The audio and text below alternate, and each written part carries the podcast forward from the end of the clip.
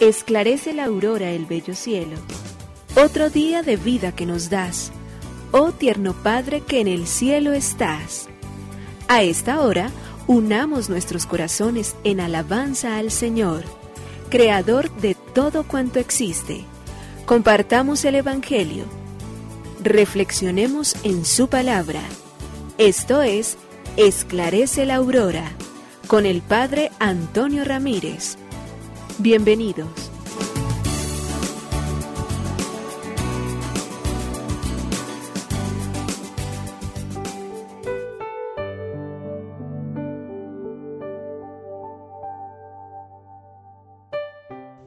Muy buenos días. Eh, hoy lunes 7 de marzo del año 2022 iniciamos nuestra jornada. Una vez más llenos de gratitud delante de Dios para decirle, Señor, me has llamado a la vida.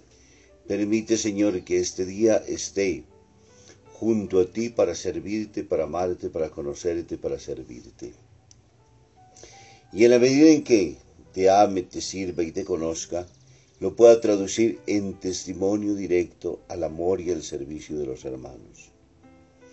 No podemos vivir solamente de ideologías ni de confesiones vanas, sino particularmente de actos concretos que nos permiten todos los días manifestar cuán creyentes somos, cuál responsabilidad tenemos sobre esta tierra, cómo nuestros actos, nuestros pensamientos y nuestras palabras están puestas precisamente para que otros también crezcan, para que reconozcamos cómo tu mano sabia va dirigiendo nuestra propia historia y cómo va dirigiendo la historia nacional, la historia nacional, pero toda ella guiada siempre por los hombres y las mujeres que someten su voluntad a la voluntad del Padre, como nos enseñabas con el Evangelio de ayer.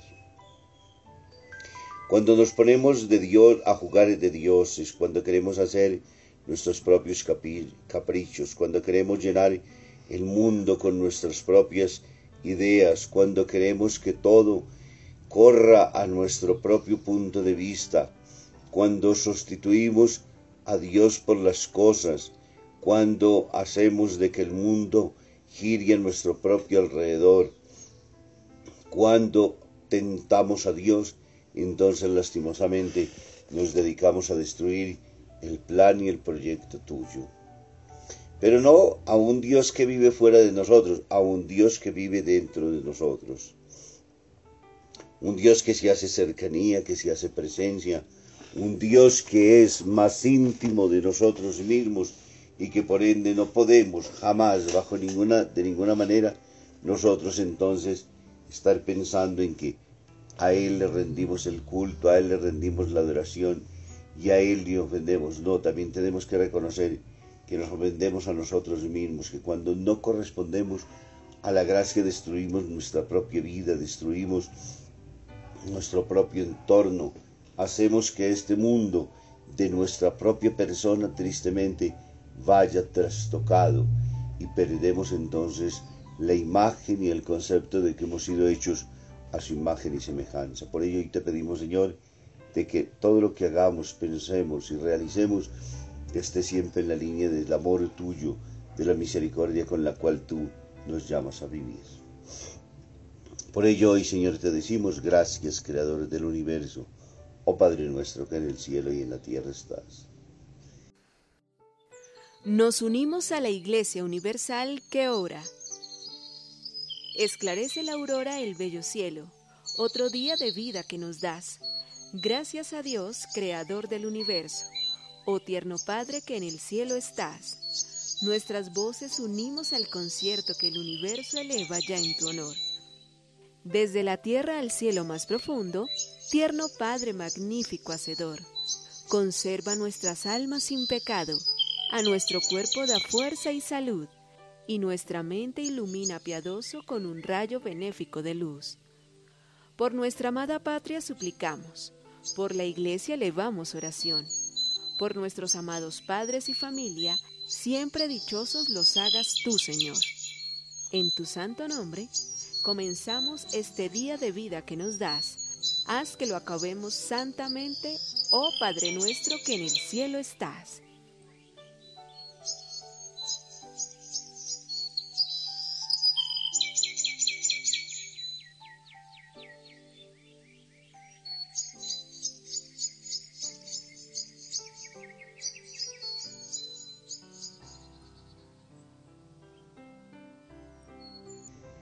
Marido y mujer se han peleado, no se hablan y deciden comunicarse entre ellos con notas escritas. Una noche ella le enseña a él una nota que dice, me voy a dormir. Él responde con otra, yo también. Despiértame a las siete. Al día siguiente el marido se despierta a las once de la mañana y ve a su lado un papel que le decía, levántate, son las siete. Las notas escritas de nada sirven para despertar a quien duerme. Tampoco sirven de mucho para mantener y avivar el amor entre los esposos. La conversación, el diálogo es tan necesario en el matrimonio como la comida. ¿Cuántas veces el amor de los esposos se debilita por falta de este alimento? Ese hecho de estar caminando juntos, de tomarse de la mano, de intercambiar ideas, de tener sentimientos de cercanía, de abrir el espacio del uno para con el otro, hace precisamente de que el diálogo, el afecto, los sentimientos comunicados, las comidas compartidas, los viajes, las experiencias, el mirarse a los ojos, el durante todo el tiempo renovar siempre esa bendición que es el encuentro del uno para con el otro, trae unas inmensas, pero inmensas gracias, pues, porque hace fructífero realmente la vida, porque hace que la historia y el camino sean cada vez más tranquilos y serenos. Cultivar el diálogo, no solamente en la vida matrimonial, en todos los aspectos de nuestra vida, con todos aquellos que caminen a nuestro lado, con todos aquellos que con nosotros tengan alguna relación. Aunque a veces las palabras pueden ser hirientes, el mejor es decirlas. Quizás ellas nos puedan ayudar de alguna manera a construir los puentes necesarios para resolver nuestros propios conflictos. Lectura del Santo Evangelio según San Mateo, capítulo 25 del 31 al 46. En aquel tiempo dijo Jesús a sus discípulos, cuando venga en su gloria el Hijo del Hombre, y todos los ángeles con él, se sentará en el trono de su gloria, y serán reunidas ante él todas las naciones. Él separará a unos de otros, como un pastor separa las ovejas de las cabras, y pondrá las ovejas a su derecha y las cabras a su izquierda. Entonces dirá el rey a los de su derecha, Venid vosotros, benditos de mi Padre, heredad el reino preparado para vosotros desde la creación del mundo. Porque tuve hambre y me distes de comer, tuve sed y me distes de beber, fui forastero y me hospedaste, estuve desnudo y me vististeis, enfermo y me visitasteis, en la cárcel y venisteis a verme. Entonces los justos le contestarán, Señor, ¿cuándo te vimos con hambre y te alimentamos, o con sed y te dimos de beber? Cuando te vimos forastero y te hospedamos, o desnudo y te vestimos? cuando te vimos enfermo o en la cárcel y fuimos a verte? Y el rey les dirá, en verdad os digo que cada vez que lo hicisteis con uno de estos mis hermanos más pequeños, conmigo lo hicisteis. Entonces dirá a los de su izquierda, Apartaos de mí malditos, id al fuego eterno, preparado para el diablo y sus ángeles. Porque tuve hambre y no me disteis de comer, tuve sed y no me disteis de beber, fui forastero y no me hospedasteis, estuve desnudo y no me vestisteis, enfermo y en la cárcel y no me visitasteis. Entonces también estos contestarán, Señor, ¿cuándo te vimos con hambre o con sed, o forastero o desnudo, o enfermo o en la cárcel y no te asistimos? Él les replicará, en verdad os digo, lo que no hicisteis con uno de estos los más pequeños, tampoco lo hicisteis conmigo, y estos irán al castigo eterno y los justos a la vida eterna. Palabra del Señor. Gloria a ti, Señor Jesús.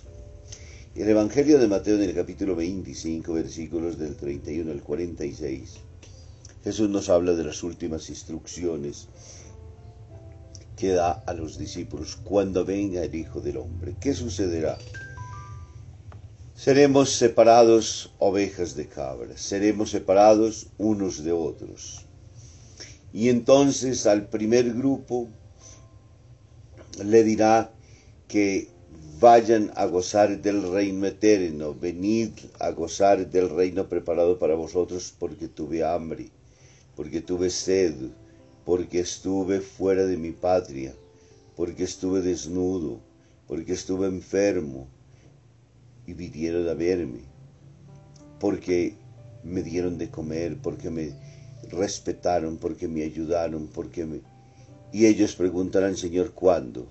Cada vez que lo vimos en un hermano nuestro, ahí estaba Dios. Y el mismo examen se hará frente a aquellos a quienes no los vieron. El mismo examen acontecerá entonces para quienes están a su izquierda, aléjense de mí, malditos. ¿Por qué?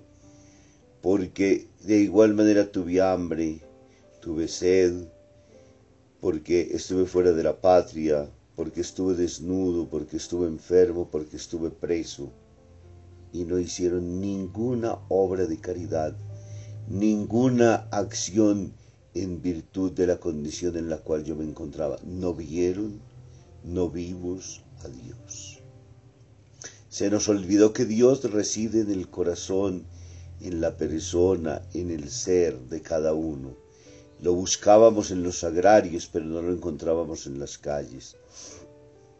Lo veíamos en el crucifijo, pero nunca lo vimos en los que estaban sufriendo, en quienes estaban pasando terribles necesidades.